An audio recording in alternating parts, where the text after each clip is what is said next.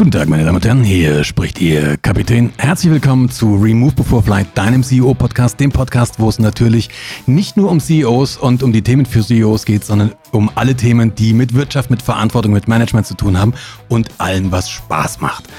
Heute habe ich mal wieder einen Gast hier in diesem Podcast. Und zwar, wie eigentlich, wenn ich einen Gast habe, sind das ja immer ganz besondere Gäste, aber auf den hier freue ich mich besonders, weil der mich nämlich tatsächlich, das weiß er gar nicht, seit sehr, sehr vielen Jahren schon zentral begleitet. Herzlich willkommen, Jochen Schweizer. Bin ich aber mal gespannt. Hallo zusammen. Jetzt bin ich mal gespannt.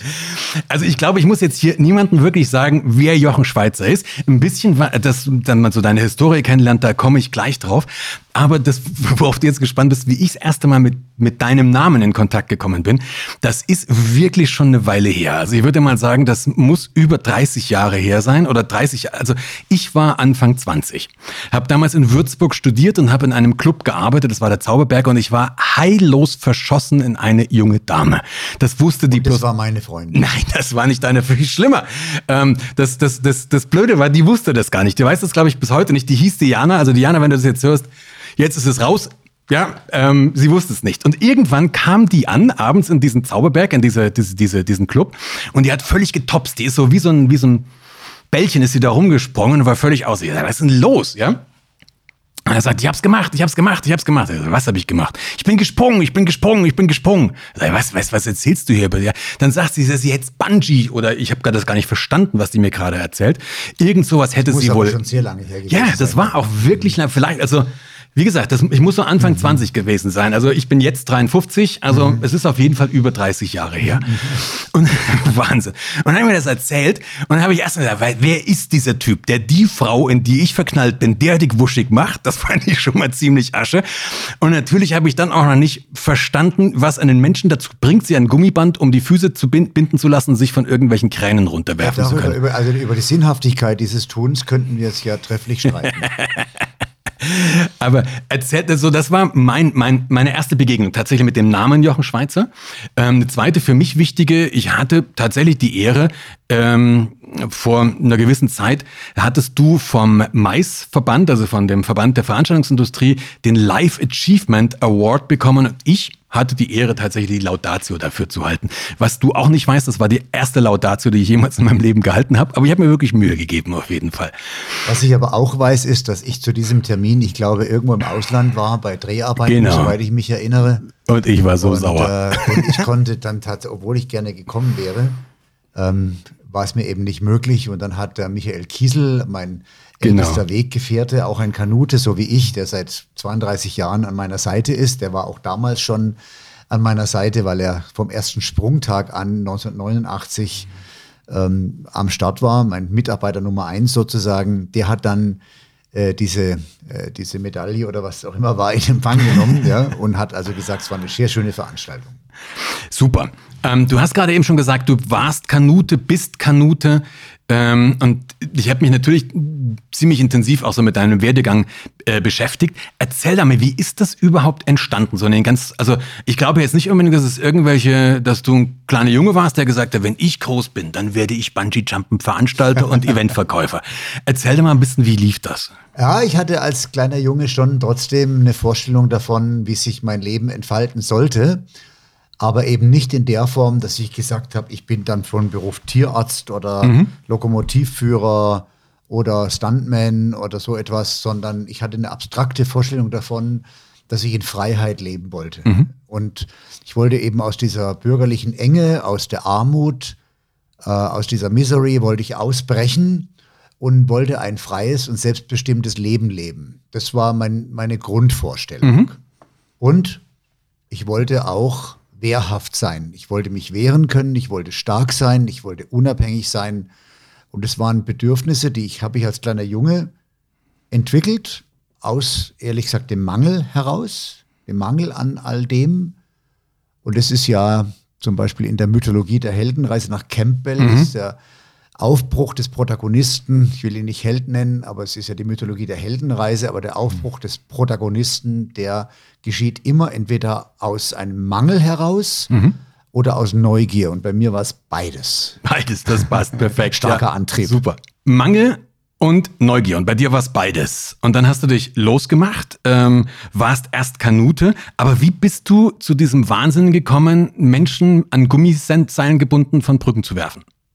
Das war eine Opportunität. Also man hat im Leben immer mal wieder, kommt man auf eine Kreuzung und dann geht es darum, dass man richtig abbiegt. Mhm. Und in jungen Jahren kommt man an viele Kreuzungen. Da kann man sich also erlauben, auch mal falsch abzubiegen. Je älter man wird, desto weniger häufig kommt man an diese Kreuzungen, äh, macht aber auch weniger Fehler. Mhm.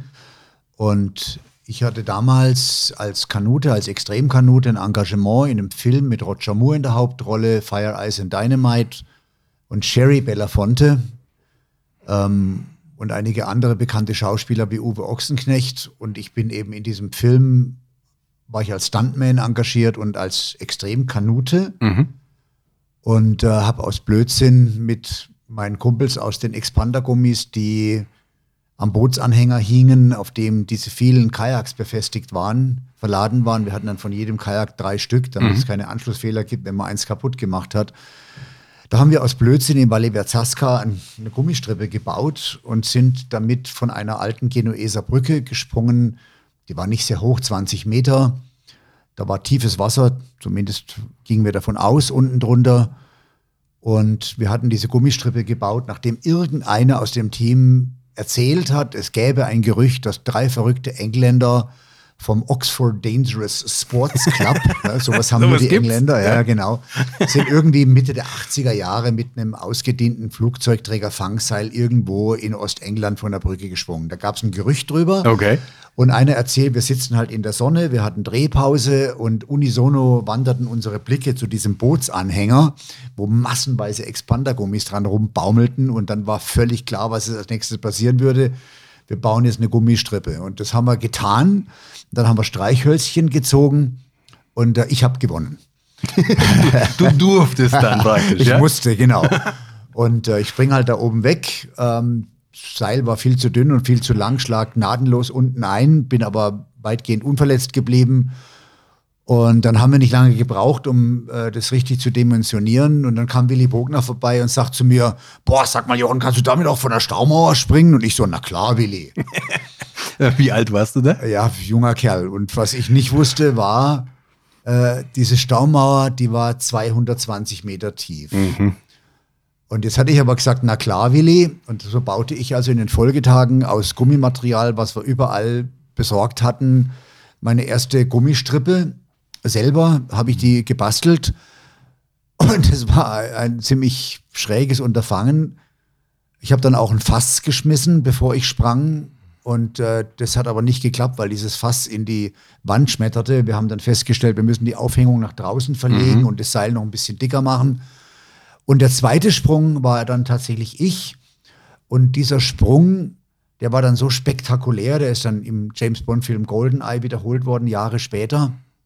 Äh, der war so spektakulär, dass die hohe Kunst des alpinen Kajakfahrens, also all das, für was ich stand, ähm, was ich mir in 15 Jahren hartem Training schon als kleiner Junge habe ich ja angefangen, mhm angeeignet habe, nämlich die Fähigkeit, in einem Bild, wie in einem windigen Plastikboot infernalische, mächtige Wildflüsse zu befahren und am Leben zu bleiben. Das ist eine Fähigkeit, die sehr viel Training erforderlich macht.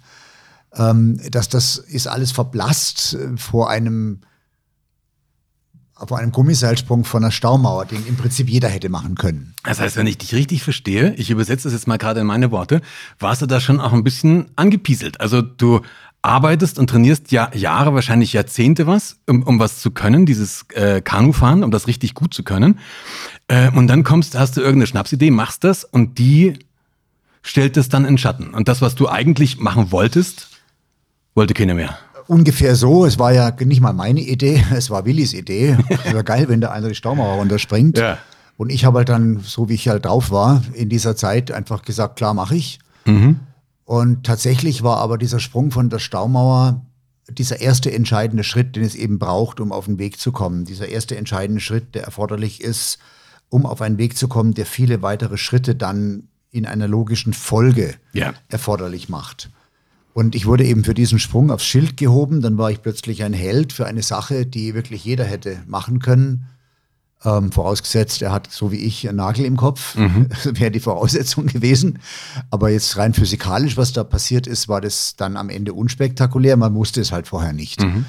Und, ähm, und jetzt äh, wollte plötzlich jeder Bungee springen. Jetzt war dieser Suicidus interruptus, dieser freie Fall in Bodennähe, war jetzt plötzlich en vogue. Und Gott und die Welt wollte das erleben. Mhm. Ja, ein Erlebnis, was ja in dieser Form A nicht erlebbar war, mhm. denn wer im freien Fall in Bodennähe unterwegs ist, der kann darüber nicht berichten hinterher. Das ist ein mhm. endgültiges Erlebnis. Und diese, dieses Gummiband, was diesen Sturz in letzter Sekunde abfängt und einen zurückschleudert in den Himmel, aus dem man gerade gefallen ist, ermöglicht eben eine ganz neue Erlebnisdimension. Was ich eben nicht wusste zu diesem Zeitpunkt, dass tatsächlich die Reflexion kam erst später, die Überwindung der eigenen Angst eine der zentralen Aufgaben ist, die man im Leben hat. Denn Ängste behindern und begrenzen uns und die zu überwinden macht uns frei. Und du hast jetzt gerade hintereinander zwei für mich Wahrheiten ziemlich entspannt ausgesprochen. Ich weiß gar nicht, ob du das, die zweite hast du definitiv mitbekommen, ähm, dass es sehr, sehr relevant ist, ähm, sich der eigenen Angst zu stellen und die auch zu überwinden. Was ja nicht heißt, dass man irgendwelche aberwitzigen Risiken eingeht, aber dass man sich den Dingen, vor denen man Angst hat, wirklich stellt und da durchgeht, weil sonst treibt einen die Art, diese Angst permanent vor sich her, oder? Ich glaube, was, was unbewusst passiert ist damals, ähm, ich bin den, ich habe diesen Sprung gewagt und natürlich hatte ich Angst mhm. vor diesem Sprung, als ich da oben stand. Ich werde auch nie vergessen. Das war also einer der einsamsten Momente meines mhm. Lebens. Du stehst auf dieser gewaltigen Staumauer und das Set wird komplett abgebaut. Am Ende stehst nur noch du auf dem Rand dieser Mauer. Und unter dir liegt unsichtbar ein Funkgerät. Und du hast diesen Sprung, den hat noch nie jemand noch nie jemals jemand gemacht. Und jetzt stehst du da oben und hast die Entscheidung gefällt, ich mache das. Das Fass ist in die Wand geschmettert, was ich zuvor als Testwurf versucht hatte. Ich hatte aber die Gründe dann, wie ich meinte, eliminiert, den Abstand zur Wand eben vergrößert durch äh, Herausverlegung des Aus Aufhängepunktes mhm. über, ein, über einen Autokran, an dem dann die Umlenkung äh, hing, äh, mit 30 Meter Ausladung. Jetzt stehe ich aber da oben auf der Staumauer und dann hörst du einfach nur ganz trocken aus der Funke, wie Willy Bogner die Kameraleute abruft und sagt, Camera One. Und dann antwortet der Kameramann, Rolling. Camera Two, Rolling. Camera Three, Rolling. Und dann vergehen so drei magische Sekunden der Stille. Und Action. Und dann sprang ich ab. Mhm. Und dieser Sprung, der hat dann diese ganze Bungee-Bewegung erst ausgelöst, ja. meines Erachtens, durch die Promotion. Der Film wurde dann von Disney promoted. Und ich hatte das irgendwie noch gar nicht so als einen Selbsterfahrungstrip, mhm. sondern für mich war das ein großartiges Erlebnis. Und ich habe schon immer Spaß gehabt, anderen Menschen Erlebnisse zugänglich zu machen, die ich selber spektakulär fand. Also ohne, dass ich das kommerzialisiert gehabt mhm. hätte. Das kam erst später. Und dann wurde mir klar, tatsächlich, ist die Konfrontation mit einer Urangst, nämlich der Angst vor der Höhe, der Angst vor der Tiefe, das ist ja schon eine sinnvolle Angst. Ja. Und die bewusste Konfrontation mit dieser tief im Stammhirn verankerten Urangst, die ermöglicht es uns Kontrolle, ist auch eine Technik damit verbunden, ähm, Kontrolle über die eigene Angst zu gewinnen. Mhm. Denn ich glaube, viele Menschen haben viele Ängste. Mhm. Und die allermeisten Ängste, die wir Menschen haben, die sind äh, nicht dienlich. Also die ja. behindern und begrenzen uns, unser ureigenes Potenzial zur Entfaltung zu bringen. Dysfunktional, ne? sagt man ja so schön in diesem Psychologensprech dazu. Und jetzt bist du natürlich in deiner Persönlichkeit und auch in dem, was du tust, würde ich das jetzt schon extrem nennen. Also ich persönlich, ich wäre garantiert nicht von dieser Keimauer oder von dieser Staumauer runtergesprungen. Ich fand es eigentlich ziemlich normal. Also ja, es eben. Ist ja, das, nur, und das, ist ja nur konsequent. Und das ist wieder eine Frage der, der Perspektive. Was ist eigentlich extrem? Das kommt ja immer darauf an, von wo ich jetzt wirklich schaue. Ich glaube aber, jeder, der jetzt gerade zuhört, du kennst, wenn du jetzt da draußen zuhörst, du kennst diese Situation. Vielleicht nicht in der Form, dass du in 220 Meter Höhe auf einer Staumauer stehst und keine Ahnung hast, äh, was gleich passiert, weil du etwas tust, was vorher noch, nie, noch niemand getan hat. Aber du warst garantiert schon in einer Situation, wo du in deinem Business, in deiner Company vor irgendwas richtig Schiss gehabt hast. Du hast Angst gehabt, ein Gespräch zu führen. Du hast Angst gehabt, einen Deal zu machen. Du hast Angst gehabt, ein Risiko einzugehen. Und hier genau geht es darum, sich diesen Ängsten zu stellen. Jochen, du hast es gerade die Urängste genannt, ähm, diese, diese, diese Ängste zu überwinden und dadurch dann auch auf einen neuen Punkt zu kommen. Der zweite Punkt, wo ich gerade, ich hatte gerade eben gesagt, du lass hast mich da, Lass mich da ja. nochmal kurz einhaken. Ich möchte das nochmal in aller Klarheit zum Ausdruck bringen, weil das auch Teil meiner Lehre ist, die mhm. ich weitergebe als Speaker, als Coach, mhm. als Autor. Ich glaube, Ängste behindern und begrenzen uns, das zu sein oder zu werden, wozu wir geboren sind, nämlich frei zu sein. Mhm. Und die allermeisten Ängste, die wir haben, die behindern uns auch dabei, unser ureigenes Potenzial in uns selbst zu entdecken genau. und zur Entfaltung zu bringen. Was es aber braucht, ist Faith, Vertrauen. Mhm. Vertrauen in die eigenen Fähigkeiten. Ja. Die meisten Menschen scheitern ja nicht, die geben einfach nur zu früh auf. Absolut. Absolut. Und das ist so frustrierend, weil du siehst dann Menschen, ähm, die, die äh, weit hinter ihrem Potenzial zurückbleiben. Wir, wir machen ja, Katja und ich, wir machen ja diesen Macherclub auch, wo du, wo du Leute hast, die dann sagen, die, die haben wirklich viel Potenzial. Aber sind dann irgendwann da und sagen, ja, war das jetzt alles? Ja, das kann, das kann es doch nicht sein. Und äh, dieser psychologische Begriff sind ja die limitierenden Glaubenssätze oder die limitierenden Beliefs oder diese limitier Angst hat ja auch was Gutes. Also Angst ist, hat ja den Sinn, dass wir nicht jeden Scheiß machen. Ähm, also das sichert ja unser Überleben, aber limitierend, wenn es uns einschränkt. Und der zweite Punkt, der mir vorhin gerade aufgefallen ist, du hast gesagt, manchmal gibt es so diese wirklich großen Shifts im Leben, gibt es durch einen Zufall. Bei dir war das eben in diesem Moment, als ihr das gehört habt mit diesen Gummibändern, diesen Bootsanhänger ge äh, gesehen habt und dann auch so eine Manche Gelegenheiten, die kommen nur einmal im Leben. Genau. Dann muss man beherzt zugreifen. Genau. Und bei mir war das zum Beispiel, so bin ich zu meiner Positionierung, wie ich jetzt am Markt gekommen bin. Klar, ich habe diese Berufe, ich bin Pilot und ich äh, habe über Jahre, Jahrzehnte schon Seminare gemacht. Und dann irgendwann äh, war ich, ist bei mir was ganz Spannendes passiert. Ich habe ein Seminar für Piloten gemacht, wo du Unfälle analysierst. Das müssen die machen, Linienpiloten einmal pro Jahr. Und am Montag drauf, das war, das war Freitag, Samstag und Montag und Dienstag hatte ich ein Management-Training für eine Bank.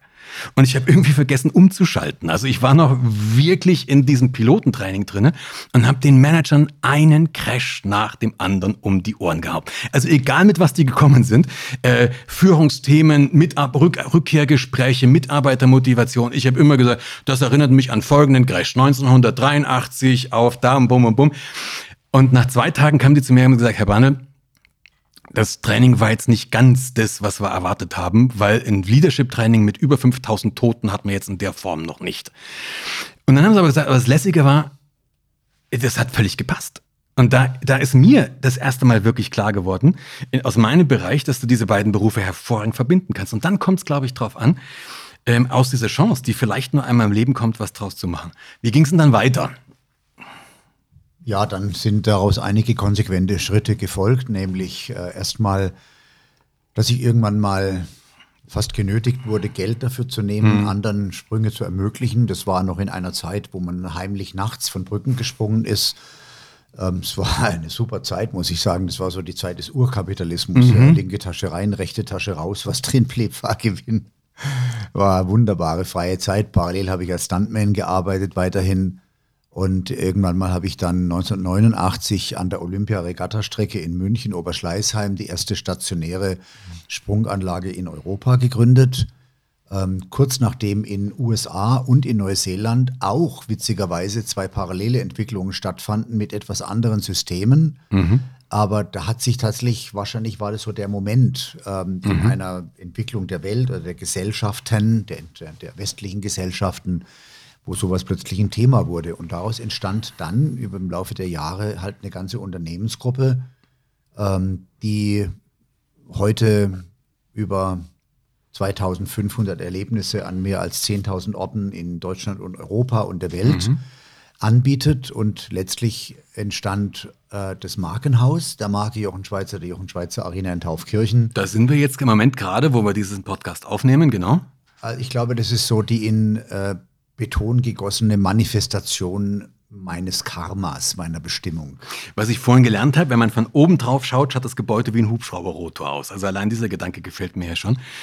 Aber Jochen, jetzt könnte man natürlich noch ein bisschen weiter Jochen Schweizer Be Beweihräucherung machen. Und wir könnten jetzt so ein Highlight nach dem anderen, aber ich glaube, ähm, dich hat es ein paar Mal auch ganz schön zerrissen, oder? Also dich hat es im Laufe dieses Weges, ähm, sind noch ein paar Dinge passiert, ähm, wo es eben einfach nicht so war. Weißt du, da, weil das klingt jetzt so, okay, dann hatte ich damals, ja, bin ich von der Muse geküsst worden und dann hatte ich eine Eingebung und dann kamen viele Sachen und das war dann logisch und heute sitze ich auf meinem Imperium und schaue auf Bumm zurück.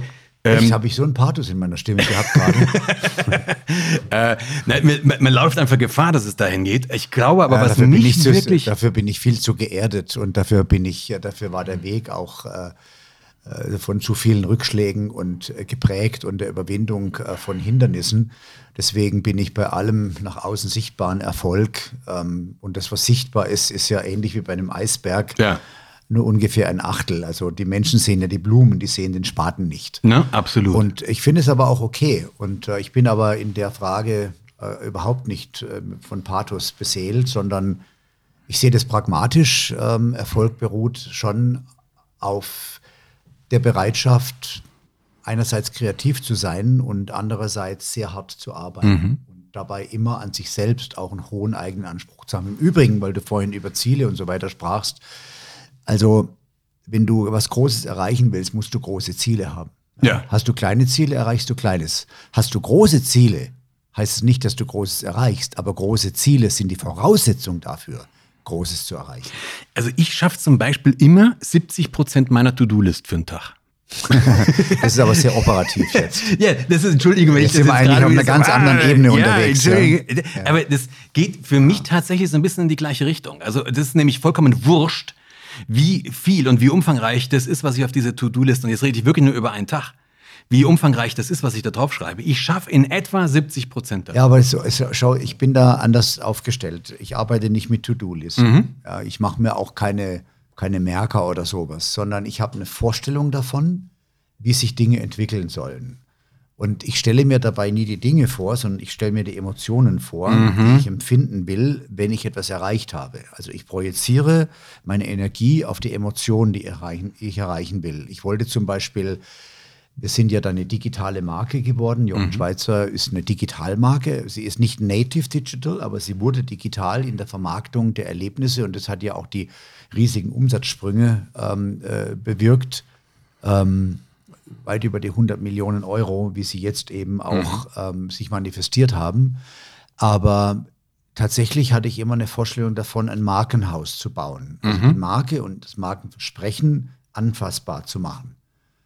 Und ich habe mir die Arena nicht vorgestellt, wie die jetzt aussehen würde und welche Erlebnisse sie beinhalten würde. Ich habe mir aber das Gefühl vorgestellt, wie das sein würde, wenn ich hier morgens auf den Hof fahre und in ein Haus gehe, in dem alle Versprechen, die die Marke gibt, auch erfüllt werden.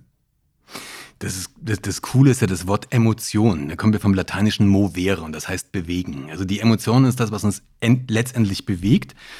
Und du hast zwei Sachen gesagt, du, du stellst dir, ich finde das total cool, du stellst dir die Emotion vor und du hast aber dieses Bild, was du erreichen möchtest. Und das kann ich von mir auch bestätigen.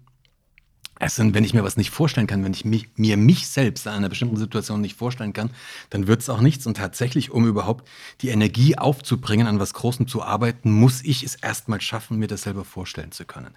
Ich würde aber gerne nochmal auf so ein bisschen deine Rückschläge eingehen, weil ich kann mir vorstellen, wirklich die Leute, die uns jetzt gerade zuhören, die sagen, ja, das ist ja cool, äh, das ist ja super lässig, was der da auf die Beine gestellt hat.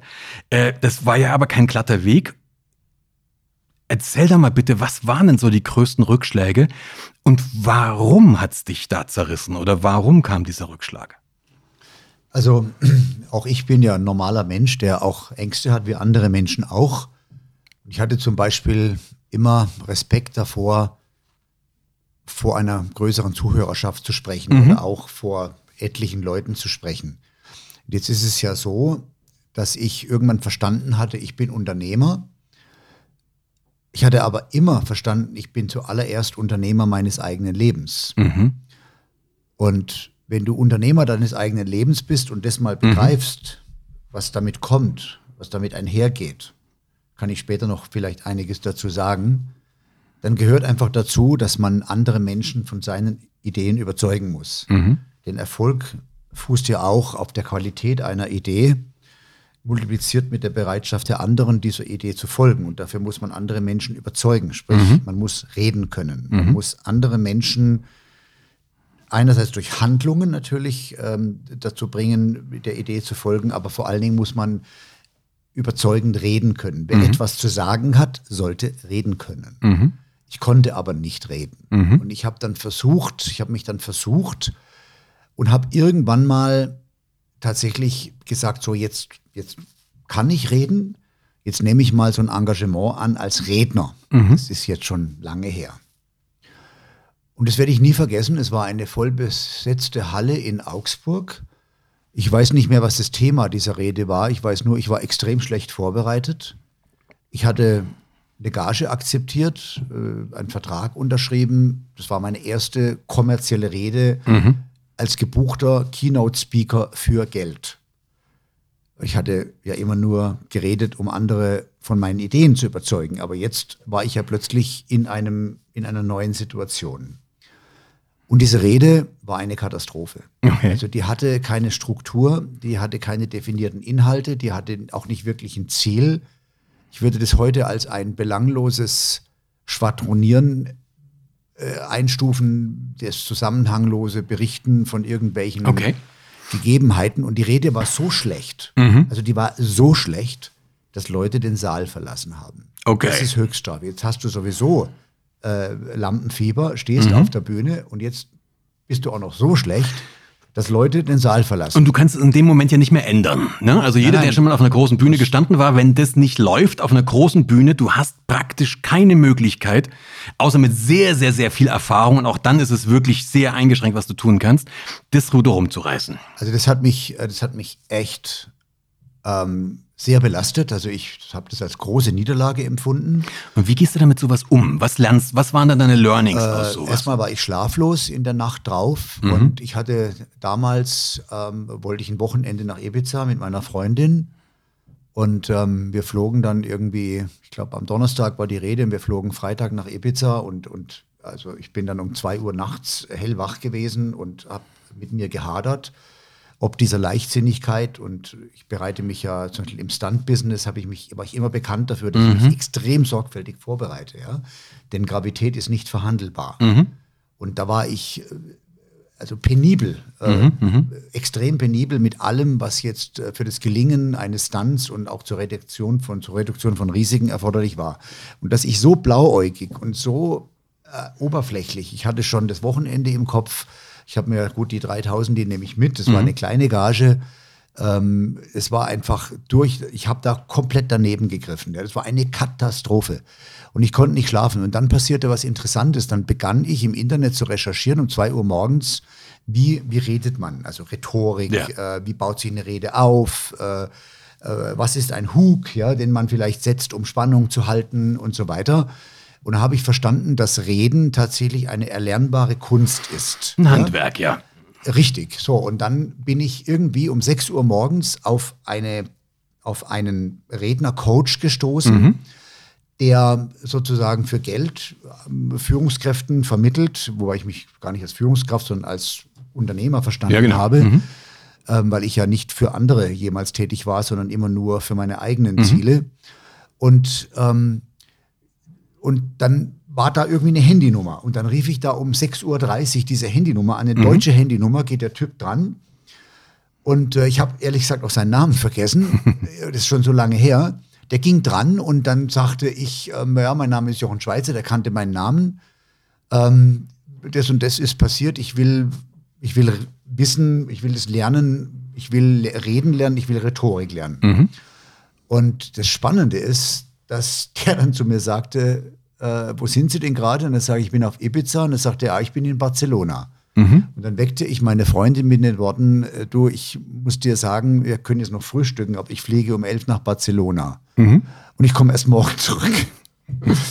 Und das habe ich dann durchgezogen. Weil Das hat mich so äh, belastet, ähm, das, äh, das, hat, äh, das hat was mit mir gemacht. Und da habe ich eben, da habe ich dann verstanden, dass es ein, ein, ein, dass man reden lernen kann. Genau. Also das ist auch das, das, da sprichst du mir natürlich aus der Seele, weil erstens werde ich damit ja auch konfrontiert, regelmäßig, wo die Leute sagen, was, Moment, du stellst dich dann eine Dreiviertelstunde hin, erzählst was und kriegst einen Haufen Geld dafür. Ähm, super easy kann ich auch. Ich habe neulich bei meiner Oma die Rede zum 90. Geburtstag gehalten, da haben sich auch alle gefreut. Ist ein bisschen was anderes, man kann das lernen. Ähm, aber ist es das, was du als Unternehmer, Unternehmerin des eigenen Lebens bezeichnest, zu sagen, okay, ich, ich entweder nehme ich mir was vor und überlege mir dann, wo, wie komme ich dann dahin? Oder ich merke, verdammt nochmal, durch Leichtsinn oder warum immer habe ich einen Fehler gemacht und ich merke es den jetzt aus und geht oder oder Also was? die größten Erfolge habe ich immer erzielt aus Niederlagen, die den Erfolgen vorausgingen. Also es war immer so, dass irgendwas schiefgegangen war oder ich hatte einen Misserfolg zu verbuchen. Ja. Und das hat mir immer den Ansporn gegeben, es besser zu machen. Und dann reicht natürlich diese, äh, die Vision allein reicht nicht aus, sondern es braucht auch ganz viel Handwerk. Und das wichtigste Handwerkszeug für jeden Unternehmer, für jede Führungskraft, aber auch für jeden Menschen, egal was er macht, das ist die sogenannte operative Exzellenz oder das Streben nach operativer Exzellenz. Also wenn ich was mache, wenn ich was mache, dann mache ich das entschlossen und ich mache es so gut, wie ich es nur irgendwie kann. Ja. Ich will da ein Beispiel nennen. Ich habe auf einer Betriebsversammlung zur Weihnachtsfeier unserer Putzfrau, die heißt Fausi, ähm, habe ich einen Krügerrand geschenkt. Das ist Okay. eine sehr wertvolle Goldmünze aus Südafrika. Eine Unze. Reines Gold. Und ich habe ihr das auf der Bühne überreicht, den Krügerrand, und habe gesagt, Fausi, Sie verkörpern für mich das, was ich mir von mir selbst, äh, was ich, oder den Anspruch, den ich an mich selbst habe und den ich auch von jedem Mitarbeiter erwarte, sie arbeiten operativ exzellent. Und habe dann ein Beispiel benannt, Fausi knotet nämlich die Plastiktüten bei Papierkörben. So um den Papierkorb rum, dass wenn du etwas in diesen Papierkorb wirfst, zum Beispiel die Schalen einer vollreifen Orange, diese Schalen nicht mitsamt der Plastiktüte in dem Papierkorb verschwinden, damit alles, was du danach in, die Plastik, in den Papierkorb wirfst, eben nicht mehr darin Ja. landet, sondern obendrauf, sondern sie hat, ohne dass ihr das jemand gesagt hat, und das war so ein Detail in ihrer Arbeit, die war aber in vielen Bereichen so ein Detail äh, f- ähm, äh, gut, ja, ähm, dass ich, und das hat jeder im Unternehmen dann verstanden, was das bedeutet. Und operative Exzellenz ist eben nicht, dass man mal was richtig macht. Es ist auch nicht, dass man mal was gut macht. Das gelingt uns allen. Sondern operative Exzellenz bedeutet das aufrichtige Streben nach dem besten möglichen Ergebnis. Und jeder Mitarbeiter und auch jeder Unternehmer, aber auch jeder Mensch in seinem Leben, dem kann ich nur empfehlen, nach dieser operativen Exzellenz zu streben. Ganz egal, ob es in der Führung von Beziehungen, in der Erziehung der Kinder, Ja. ähm, im, äh, zum Beispiel auch in Bezug auf den eigenen Körper, ähm, sich gut zu ernähren. Ähm, alles, was wir tun, sollten wir tun in dem Bestreben, es wirklich gut zu tun. Ein Chef, den ich vor vielen, vielen Jahren mal hatte, ich glaube, das war am Theater, als ich im Theater gearbeitet habe, als, als Kulissenschieber, der hat gesagt, ähm, wenn ihr irgendwas werden wolltet, dann sollt ihr jeden Job immer so machen, dass wenn ihr kündigt, dass dein Chef zu dir kommt und sagt, Brandl oder Schweizer oder wie auch immer dein Name ist, wenn du es dir jemals anders überlegst, du kannst jederzeit wiederkommen. Ja, und das trifft das, glaube ich, für mich relativ gut.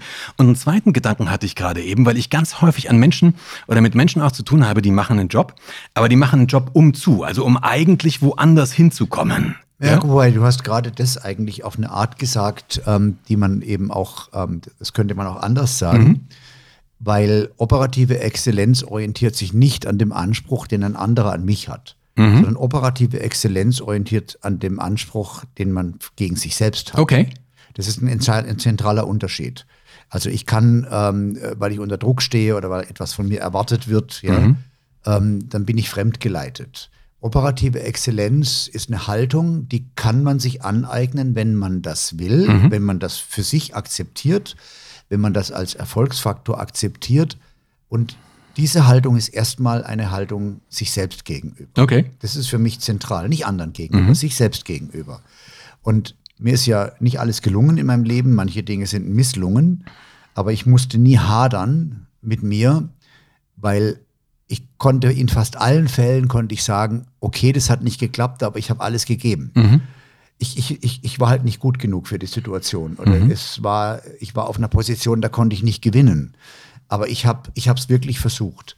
Und ich fand es mal in einem Interview ganz interessant. Ähm, Es ging um einen großen Boxkampf und ähm, ein, ein berühmter Boxer, ich habe seinen Namen ehrlich gesagt vergessen, ähm, hat verloren, ist K.O. gegangen.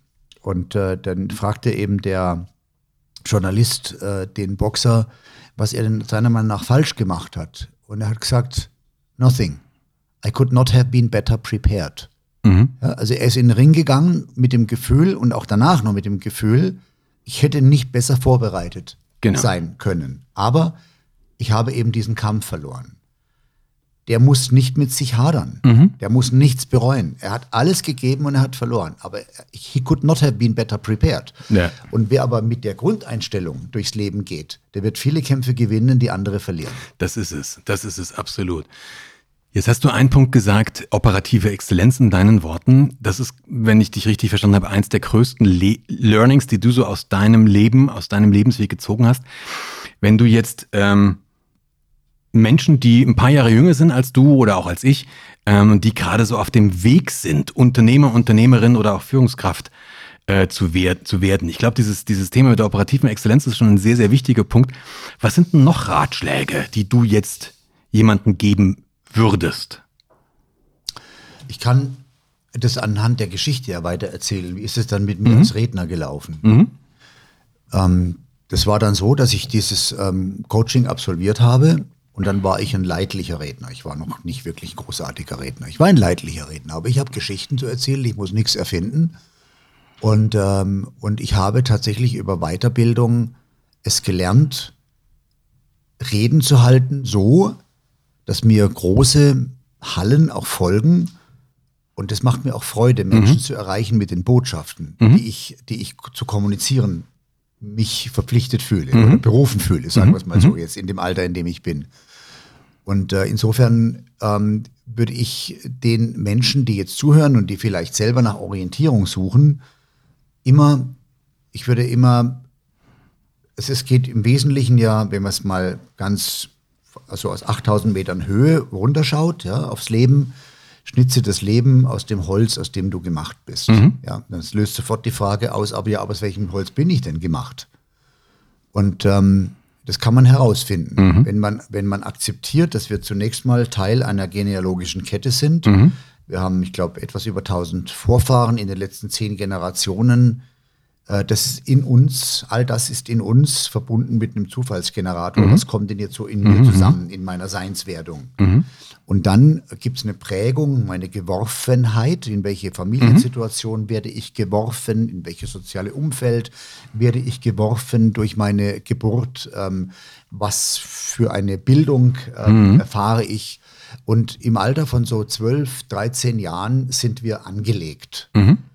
Und das ist auch der Zeitpunkt, wo du tatsächlich jetzt, jetzt, jetzt bist du aus dem Holz eben gemacht. Der resultiert aus deiner genealogischen Veranlagung. Das ist praktisch deine- dein Start. Paket. Das ist dein Package. Ja, dein Package. So, und jetzt geht es ja darum zu identifizieren, wo liegen meine Stärken. Mhm. Und ich kann mich erinnern, dass meine Lehrer immer zu mir gesagt haben, Jochen, du musst an deinen Schwächen arbeiten, das, das muss unbedingt besser Genau. werden. Und das habe ich nicht gemacht. Mhm. Weil wenn ich an meinen Schwächen gearbeitet hätte, oh, da hätte ich auch viel zu tun gehabt. Ja. Dann hätte jeder Mensch hat 100% Energie. Ja. Das ist bei dem einen ein bisschen mehr, beim anderen weniger, aber in Bezug auf die Person hat jeder 100%. Ja? So. Genau. Und die 100% kannst du nur einmal vergeben. Und jetzt kannst du diese 100% einsetzen und kannst sagen, ich arbeite an meinen Schwächen.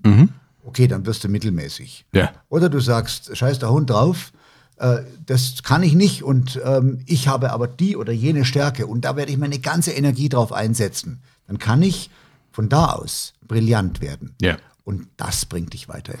Und jetzt passiert was ganz Blödes, weil wir lernen es nämlich genau andersrum. Wir haben die meisten Menschen, die ich so treffe, zumindest in unserem Kulturkreis, haben einen Glaubenssatz, schwer ist gleich wertvoll. Also nicht das, was dir leicht fällt, das, was deine Stärke ist, das ist das Geile, sondern wir lernen, schwer ist gleich wert. Kannst dir ganz einfach vorstellen.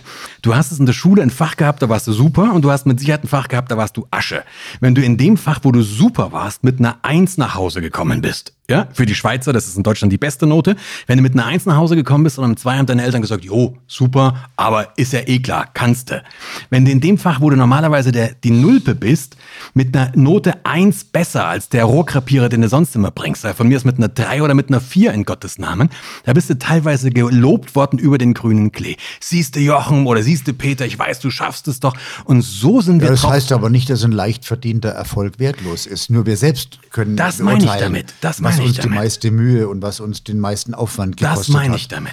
Ja, aber das finde ich, da bin ich ganz entspannt in der Frage. Man muss nur bereit sein zu akzeptieren, ähm, dass man bestimmte Schwächen hat, die kann man annehmen, Genau. das nenne ich Akzeptanz und kann dann aber sagen, eine Vorstellung davon haben, wer ich sein will. Und nur wenn ich eine Vorstellung davon habe, wer ich sein will, kann ich es auch werden. Wenn Genau. mir die Vorstellung fehlt, werde ich nirgendwo ankommen. Und das ist zum Beispiel aufs Management übertragen. In der Fliegerei gibt es bestimmte Kompetenzen und da kannst, äh, da kannst du nur bedingt sagen, das, was dir schwerfällt, das blendest du aus. Weil wenn du zum Beispiel, du kannst alles außer landen. Das ist blöd. Weil du sagst, ja, dann kümmere ich mich hier nicht um die Landen. Also du musst auch da diese Kompetenz zumindest so weit entwickeln, dass sie überlebbar ist. Ja, das, das, aber ich glaube, da sind wir uns einig. Und im Management kannst du das aber häufig delegieren. Du kannst dann eben einfach oder im Business überhaupt sagen, okay, wo sind wirklich meine Stärken? Dann versuche ich einen Job oder eine Beschäftigung zu finden, wo ich das wirklich nach vorne bringen kann, auch was mir Spaß macht. Und die Sachen, die ich nicht kann oder die mir wenig Spaß machen, tendenziell zu delegieren. Okay, also wir haben operative Exzellenz. Wir haben das sagen, fokussier dich auf deine Stärken und versuch, dass du die möglichst nutzt. Was ist noch so, vielleicht noch ein drittes Learning des Jochen Schweizer?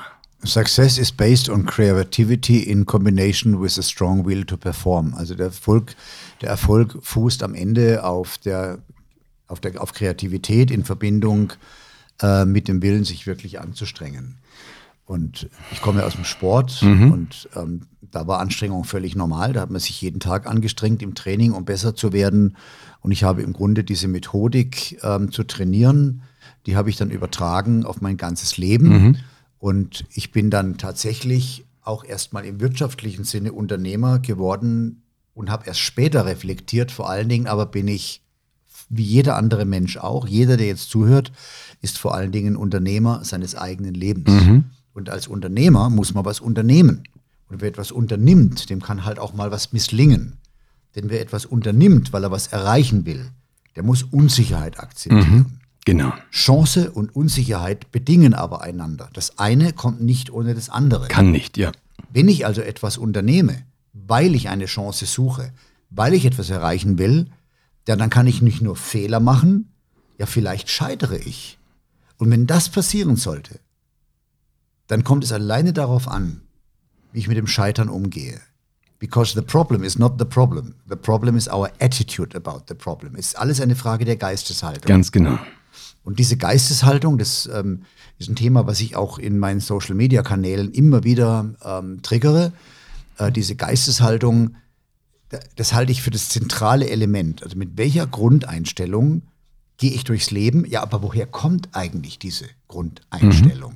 Genau. Und dieses Mindset, also auf Neudeutsch die Geistes- oder auf Neudeutsch Mindset, die Geisteshaltung, die ist Resultat von Emotionen, die wiederum das Ergebnis sind von Erfahrungen und Erlebnissen. Diese sind ja wiederum das Ergebnis von Entscheidungen, die ich gefällt habe. Und die Entscheidungen, die ich fälle, sind ja wiederum Resultat meines Denkens und also folglich auch meines Handelns und der Entscheidungen. Und mein Denken wiederum wird ja beeinflusst von meinem Set of Mind, von meiner Geisteshaltung. Also, wenn man das mal als Kreislauf betrachtet, nenne ich es den Circle of Emotional Addiction. Also meine Geisteshaltung, die ich aus bestimmten Gründen habe, die generiert die Art meines Denkens und auch ein bisschen so, wie ich die Welt sehe. Daraus resultiert, wie ich entscheide. Die Entscheidungen, die ich fälle, die führen zu Situationen, Erlebnissen und Erfahrungen, die ja wiederum dann Emotionen verursachen. Genau. Gute oder nicht so gute. Und diese Emotionen wiederum beeinflussen meine Geisteshaltung. Jetzt ist es aber kein Kreislauf, dem wir nicht entfliehen können. Das ist kein Kreislauf, dem wir in Wahrheit ausgeliefert sind, sondern den können wir durchbrechen durch eine autonome Entscheidung, indem ich nämlich entscheide, was ich erleben will, entscheide ich ja auch, welche Emotionen ich erlebe. Genau. Und damit beeinflusse ich aber indirekt meine Geisteshaltung. Was ich nicht, woran ich nicht glaube, ist, ich kann nicht mich hinsetzen äh, und ähm, also ich praktiziere äh, Yoga und auch Zazen-Meditation, aber ich kann mich jetzt nicht hinsetzen und sagen, ich meditiere jetzt und mache eine Stunde lang Om und ändere meine Geisteshaltung. Das wird nicht funktionieren. Genau. Sondern ich kann es nur indirekt tun, indem ich ganz proaktiv entscheide, was möchte ich erleben, welche Emotionen möchte ich empfinden und mich dann sozusagen in den Besitz dieses Erlebnisses bringe. Ne? Ganz Genau. egal, was es ist, ob ich, ähm, ob ich eine, eine Bergtour mache oder ob ich ähm, ein Museum besuche, ob ich mich in Kunst verliere ähm, oder in einem Gespräch mit dem interessanten Menschen. Aber ich muss etwas tun, aktiv einsteuern, von dem ich weiß, dass daraus positive Emotionen resultieren, wenn ich akzeptiere, dass meine Geisteshaltung das Resultat der erlebten Emotionen sind. Das, das muss ich vorher akzeptieren. Und das ist, glaube ich, nochmal ein ganz, ganz wichtiger Punkt, wo du auch gesagt hast, ich entscheide mich, was ich jetzt erleben will. Ich kann mich nur bedingt entscheiden, was ich jetzt fühlen möchte, aber es sind bewusste Entscheidungen. Äh, ich kann mir sehr vor, die in, in, in Unternehmen habe ich das habe ich die, die, die Situation dass die Leute sagen, es ist gar nicht mal schlimm, wenn jemand eine falsche Entscheidung trifft. Das, was uns quält, ist, wenn keine Entscheidungen getroffen werden. Und aus der Fliegerei kann ich dir auch wieder sagen, eine falsche Entscheidung ist besser als keine. Weil eine falsche Entscheidung hat falsche Auswirkungen. Und die kriegst du mit. Wenn du vor, wenn du vor einem Vortrag drei Stücken Buttercremetorte isst, ja, dann wird's dich auf der Bühne schier zerreißen. Das hat jetzt aber nichts mit kosmischen Strahlen zu tun, sondern mit einer falschen Entscheidung, drei Stücken, drei Stücken Buttercremetorte zu essen. Dann kannst du im besten Fall, also sch schlechtes Feedback, du weißt, es liegt daran. Also kannst du deine Entscheidung korrigieren, kannst aus deinen Fehlern lernen. Triffst du keine Entscheidung, hat das ja auch Auswirkungen. Wir kommen, ja, keine Entscheidung ist ja auch eine Entscheidung. Wir kommen aber gar nicht auf den Gedanken, dass das was mit ja, uns zu tun hat. jetzt aber, also übergeordnet nenne ich das das Konzept des Handelns. Genau. Es gibt übrigens auch Wu Wei, das Konzept des Nichthandelns mhm. in Asien. Ähm, ich sage ja auch nicht, was richtig oder falsch ist. Das muss jeder Mensch für sich selbst rausfinden. Ich kann ja nur aus meiner Lebenserfahrung, ich bin jetzt 63 Jahre alt und bin ja ein Stück Weg gegangen, ähm, es war eigentlich schon ziemlich cool, ja. Also ich kann, ich kann sagen, wenn es mich morgen, es mich morgen der Brösel, das ist nicht alles glatt gelaufen, aber war schon irgendwie cool. Das ja? ist aber eine lässige Sache, wenn man, ich glaube wirklich, ja. und äh, wenn man, wenn man sich an jedem Punkt seines Lebens, wenn man zurückschaut und sagt, ey, ey, eigentlich war es schon geil. Und wenn es ja, das war aber nicht immer nicht? so. Das war nicht immer so. Es gab natürlich Situationen in meinem Leben, äh, da, da ging es mir gar nicht gut. Absolut. Und dann hätte ich so, so locker nicht gesprochen. Ähm, okay. Äh, man, man entwickelt ja auch über die Jahre eine gewisse Gelassenheit, ähm, auch vielleicht resultierend aus dem Bewusstsein, dass es dann am Ende schon immer, immer gut ausgeht. Ja? Also Schwierigkeiten zu haben sind eigentlich ein Zeichen dafür, dass die Dinge normal sind. Und Schmerzen gehören unbedingt dazu. Meistens überleben wir. Zum, so, und wenn, du das, wenn du das mal akzeptiert hast, dann, äh, dann kann man auf der einen Seite hergehen und sagen, ich bin leistungsorientiert, ich möchte Leistungen erbringen, ich will etwas erreichen. Ganz egal, was man jetzt für sich definiert als Ziel. Und andererseits kann man aber auch sagen, es muss bei allem Streben, bei allem Momentum, was ich entwickle, auch der richtige Zeitpunkt auf das Momentum treffen, damit eine Sache gelingt. Sonst, wenn die Zeit falsch ist, glaube ich, das hat auch fast jeder schon mal die Erfahrung gemacht, dann wird es halt auch wirklich schwer. Jetzt hast du ein paar Sachen gesagt. Du hast gesagt, unter anderem, äh, es geht manchmal darum, Ängste zu überwinden. Es geht aber auch darum, ein Satz, über den denke ich immer noch nach, den du gesagt hast, ich treffe eine Entscheidung, letztendlich, was ich erleben möchte, damit auch, was ich fühlen möchte. So kann ich das machen. Also ich kann, es ist ja so, manche Menschen, denen passiert immer der gleiche Mist. Ja? Genau. Die geraten immer wieder an den gleichen falschen Partner, die geraten immer wieder in die gleiche blöde Jobsituation und so weiter und haben so das, die innere Haltung, äh, da kann ich ja nichts dafür. Mhm. Ähm, kann man so sehen, wenn man will. Man könnte aber auch mal es mit einer alternativen Sichtweise genau. probieren, indem man nämlich sagt, äh, ich befinde mich in einem Circle of Emotional Addiction mhm. und mein Ego will eigentlich immer das Bekannte, immer wieder das Bekannte, weil man zu viel Angst vor der Unsicherheit hat. Und ich glaube, was Veränderung, Veränderung geschieht ja oft auch durch Leiden. Man leidet und löst dann Veränderung aus. Aber Leiden alleine reicht nicht, sondern es muss bewusstes Leiden sein. Das heißt, man muss sich bewusst machen, ich leide, also das muss man sich auch eingestehen, mhm. ich leide. Und wenn ich dann das Bewusstsein habe, dass ich leide, dann kann ich aber auch sagen, und das möchte ich jetzt verändern. Und diese Veränderung, die ist dann möglich, wenn ich Verantwortung für mein eigenes Leben übernehme, wenn ich verstehe und akzeptiere, alles kommt am Ende aus mir, auch die vermeintlich immer wieder blöden Erfahrungen, ja. die man macht, vermeintlich kommen die von außen, tatsächlich haben sie immer auch ganz viel mit der eigenen Geisteshaltung zu tun. Jetzt sind wir sehr, sehr ja fast schon ein bisschen philosophisch in dem Punkt. Ich bin vollkommen bei dir. Das ist lieber ein bisschen operativer. Nein, ich denke nur gerade an eine bestimmte Sache, die ist ein bisschen operativer, da grinst er mich an. Äh, ich ich, ich habe nur gerade den Gedanken, wir sitzen jetzt hier in deiner Arena und äh, du hattest ja vorhin auch dieses Ding gesagt, ich muss Dinge erleben, erlebbar machen und das und was, das, was du dir auf die Fahnen geschrieben hast, ähm, wirklich mit deinem mit deinem ganzen Unternehmenskonstrukt, auch mit dieser Arena hier, Erlebnisse. Ja, mehr als das, das ist mein Lebenskonzept. Das ist dein Lebenskonzept, genau. Und jetzt, was, was mich die ganze Zeit umtreibt, als ich vorhin hier durch, im Moment ist es ja sehr, sehr tragisch. Also, du hast mir das hier vorhin gezeigt, ich konnte mir diese äh, Arena anschauen und es ist natürlich alles aus jetzt, äh, wo mein Herz blutet natürlich und deins wahrscheinlich noch viel, viel mehr, aber auch mein Herz blutet dabei. Äh, nur man kriegt, wir haben ein bisschen darüber geredet, was das so mit Events macht. Wenn wir jetzt mal darüber nachdenken, ähm, wir sind beides Profes Professional Speaker, du bist dazu noch Eventveranstalter, nicht nur Eventveranstalter, du bist auch noch Eventschenker. Wenn du mal, wenn man diesen Bereich Events, also so Corporate Events, ähm, Veranstaltungen weiterdenkst, was glaubst du, wo läuft das hin? Was werden wir haben, wenn Covid-19 irgendwann, irgendwann wird es vorbei sein. Ich weiß nicht wann, aber irgendwann ist es garantiert vorbei. Wie wird dann unsere Branche dastehen? Ähm, naja, also du hast es die Arena angesprochen. In der Tat äh, ist dieser harte und lange Lockdown wirtschaftlich eine große Herausforderung mhm. für die Anlage. Ich habe hier 20 Millionen Euro investiert und es war kein geliehenes Geld, es war selbst erarbeitetes Geld, was ich hier investiert habe, weil ich tatsächlich ähm, dieses Dharma, nämlich ich glaube tatsächlich, es ist meine Bestimmung, dass ich Menschen, die mir begegnen, dazu bringen, kann, Dinge zu tun, die sie nicht tun würden, mhm. wenn, wenn sie mir nicht begegnet wären. Und das macht mir wahnsinnig Spaß, mhm. weil am Ende des Tages habe ich großen Wohlstand errungen, indem ich Millionen von Menschen ähm, bereichernde Momente ermöglicht mhm. habe mhm. durch Erlebnisse. Das ist ein mhm. schönes Gefühl.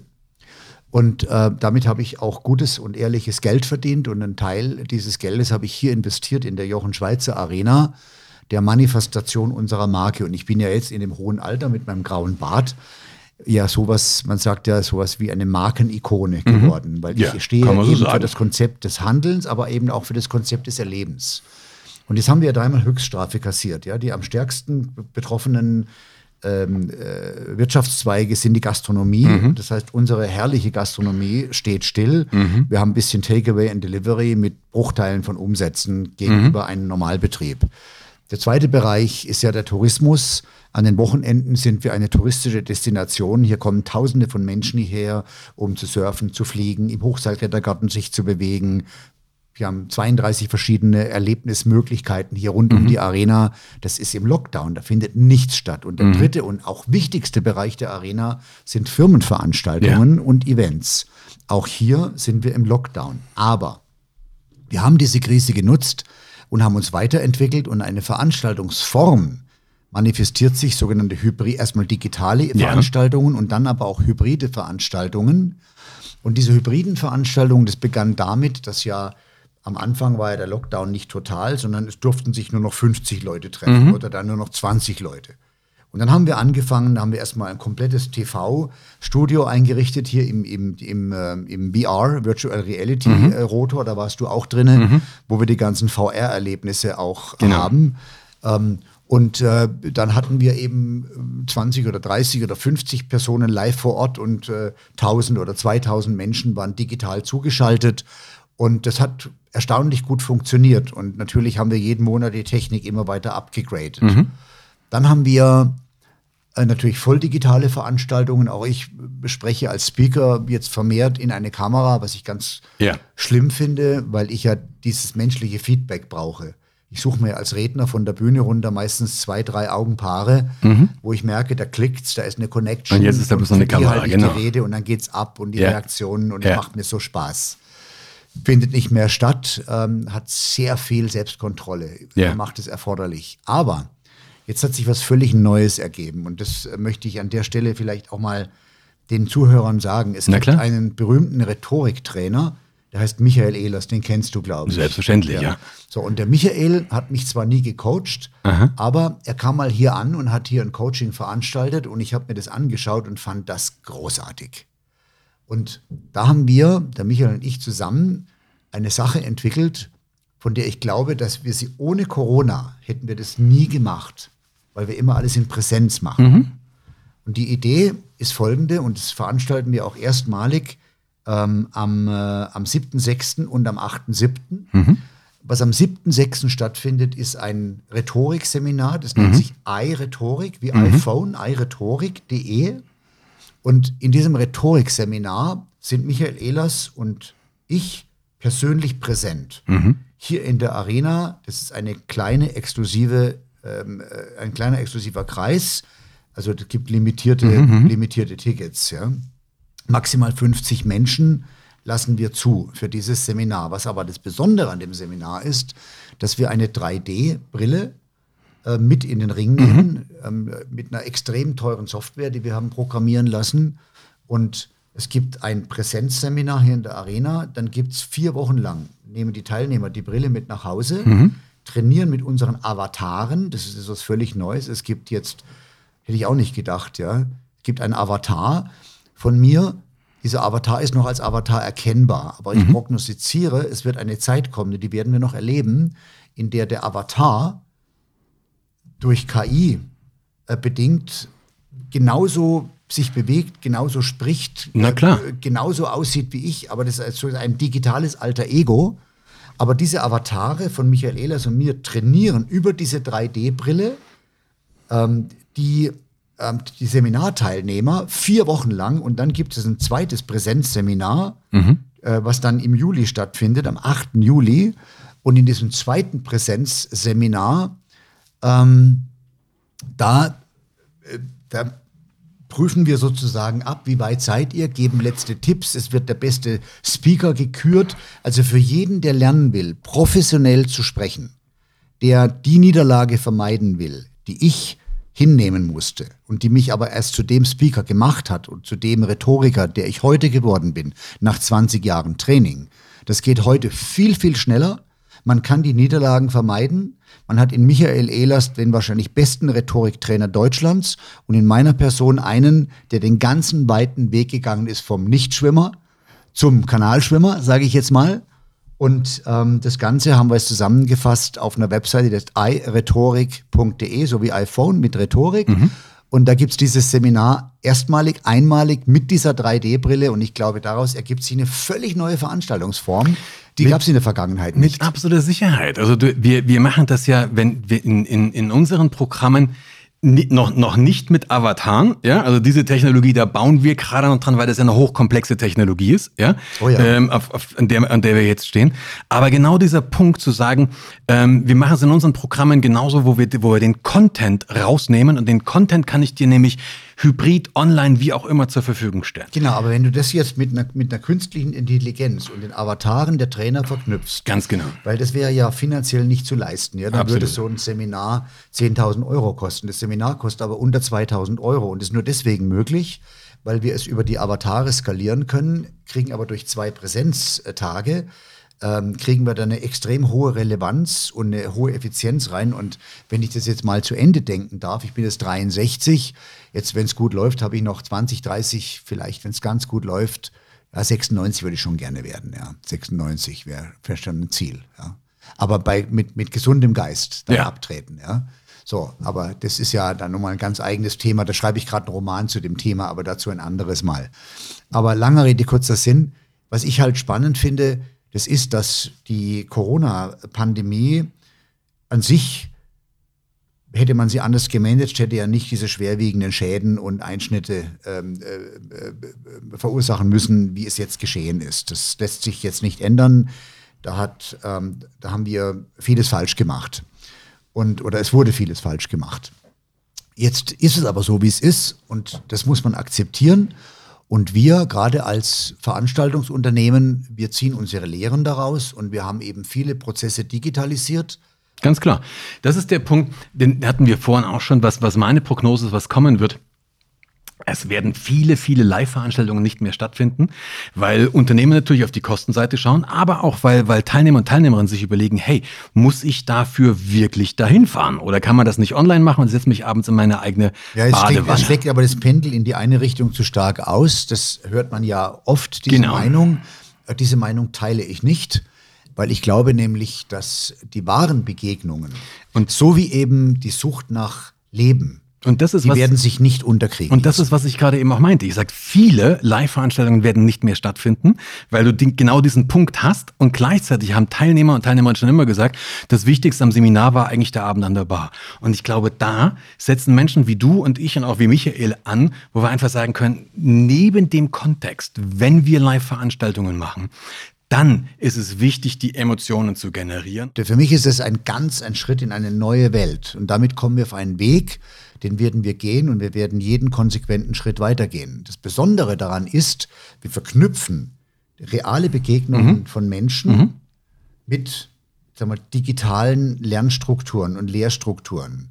Damit machen wir das in gewisser Weise skalierbar. Das wird sogar so weit führen, dass man sagt, also bei hybriden Veranstaltungen habe ich ja manchmal nur die regionalen Mitarbeiter eines Unternehmens vor Ort, zum Beispiel 200 Leute ähm, und 1000 oder 2000 Menschen sind zugeschaltet. Mhm.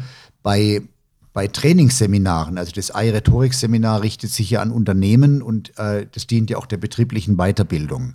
Für den Erfolg eines Unternehmens ist es wichtig, dass die Menschen im Unternehmen, die etwas zu sagen haben, auch reden mhm. können ob das jetzt im Vertrieb stattfindet, ob das, ich meine, es gar nicht so sehr die Bühnenpräsenz, klar, das musst du auch drauf haben, aber einfach alle Menschen, die für ein Unternehmen kommunizieren und etwas zu sagen haben, sollten reden können. Und ich habe auf höchst schmerzliche Weise erfahren müssen, was passieren kann, wenn man nicht reden kann. Und deswegen habe ich verdammt nochmal gelernt. Und jetzt kann ich es ziemlich gut und erziele als Keynote-Speaker also erstaunliche Honorare, die, von denen hätte ich äh, nie mir zu träumen gewagt äh, in, meiner, in meiner frühen Jugend als, als Paddelbootfahrer, sage ich als jetzt mal. Als Paddelbootfahrer, Jochen, als einer wahrscheinlich der weltbesten Kanuten, die wo auf diesem Globus rumlaufen tun, ja, sage ich jetzt mal, hey, ähm, ich schaue gerade auf die Uhr, die Zeit ist wirklich vergangen wie absolut nichts. Ich könnte mit dir jetzt tatsächlich noch eine ganze Weile weiterreden. Es ja, machen wir doch eine zweite Session. Ich würde machen gerne eine zweite gerne. Session im Oktober vorschlagen. Ja. Weil ich habe, ich beschäftige mich momentan mit extrem spannenden Inhalten. Das ist für mich eine Reise mhm. zu mir selbst. Mhm. Ich schreibe einen Roman, der hat den Titel Die Begegnung. Es ist eine Geschichte über den Weg zu einem selbstbestimmten Leben. Das ist das, was alle Menschen wollen. Mhm. Selbstbestimmung. Auch Freiheit ist das höchste Gut. Ja. Aber auch Zugehörigkeit ist wichtig. Und dazu schreibe ich einen Roman und im Schreiben dieses Romans ähm, ist es irgendwie auch so eine Reise zu mir selbst, weil ich jetzt spüre, jetzt habe ich so viel Futter, mein Leben war so spannend und so intensiv. Diese, ja, wie lange bin ich jetzt am Start? Kajak fahren habe ich gelernt im Alter von sechs Jahren. Also jetzt fahre ich seit 57 Jahren Boot, ja. Äh, meine Hütte in Norwegen, meine einsame Hütte, habe ich mir vor 45 Jahren Wahnsinn, gekauft, ja. als ich noch kein Geld hatte, mir irgendwas zu kaufen. Und ich tat es dennoch, ja die sind heute Konstante in meinem Leben mhm. geworden. Mhm. Und, ähm, und da, also über die, über die wichtigsten Lehrsätze, wie komme ich zu einem selbstbestimmten Leben, ähm, handelt dieser Roman und da würde ich wahnsinnig gerne mit dem Oktober nochmal drüber sprechen. Super, super, super gerne, weil ich glaube, dieses Thema Selbstbestimmung, äh, Selbstverwirklichung, die Menschen streben danach, aber die Menschen brauchen es auch, weil, und das, so schließt sich der Kreis zum Anfang unseres Gespräches, es wäre einfach so schade, oder es ist so schade, dass so viel Potenzial ungenutzt verloren geht. Jochen, Vielen, vielen Dank. Es waren mir innerliche Bundesjugendspiele, hätte ich jetzt beinahe gesagt. Hat wirklich Spaß gemacht, mit dir zu reden. Ich freue mich drauf, ähm, wenn wir uns spätestens im Oktober vielleicht schon ein bisschen früher wiedersehen. Mal gucken. Wir treffen uns ja auf jeden Fall, wir beide, auch ohne Podcast, mindestens einmal noch zwischendrin. Der Termin steht ja auch schon. Dritter, vierter Juli. Ja, das, das, das darfst du nicht sagen, das ist das Geheimnis. Mann, das, das ist wird sehr cool. Absolut ja. geheim. Okay. Also es, ähm, ist, es ist ganz geheim, ich, es ist ganz geheim, dass wir uns am 3., 4. Juli wiedersehen. Ja, ja? aber wir Verdammt sagen jetzt nicht, wo. So, das sagen wir jetzt. Die Klappe, mein Lieber. Ähm, es hat wirklich Spaß gemacht. Danke dir. Ich freue mich drauf, weiterzumachen. Und die ganzen äh, Sachen, die wir angesprochen haben, findet ihr wie immer unten in den Shownotes darunter. Ähm, ich hoffe, dass es dir wie immer gefallen hat. Wenn du Bock hast, äh, gib ein Feedback, stell Fragen, stell vielleicht auch Fragen, die du an Jochen Schweizer hast. Ich leite die dann weiter oder an mich. Ansonsten danke fürs Zuhören. Ja, ihr könnt mir auch direkt, mir könnt auch, auch in das haben wir vergessen, Social, also, natürlich. Sag mal deinen mein, Kontakt. Ja, gut, es, ja, es gibt ja unter der Marke Jochen Schweizer verschiedene Social Media Kanäle. Man findet aber ganz schnell heraus, welches mein persönlicher Kanal ist. Der heißt nämlich Jochen Schweizer, so wie ich, und nicht Jochen Schweizer Erlebnisse oder Jochen Schweizer Arena oder Jochen Schweizer E-Sports oder whatever. Es gibt auch einen ganz einfachen Jochen Schweizer Kanal, das bin ich, und da könnt ihr mir gerne Kommentare schreiben oder äh, euch auch melden bei mir und auch über diesen Kanal äh, verkünde ich so die nächsten Steps. Da ist einiges in der Pipeline. Super. Danke dir. Auch den Link posten wir nochmal unten in die Show Notes. Vielen Dank fürs Zuhören. Ähm, wie gesagt, empfehlt es weiter und ansonsten bleibt vor allen Dingen gesund und wir hören uns in zwei Wochen wieder. Bis dahin. Ciao, ciao. Ciao.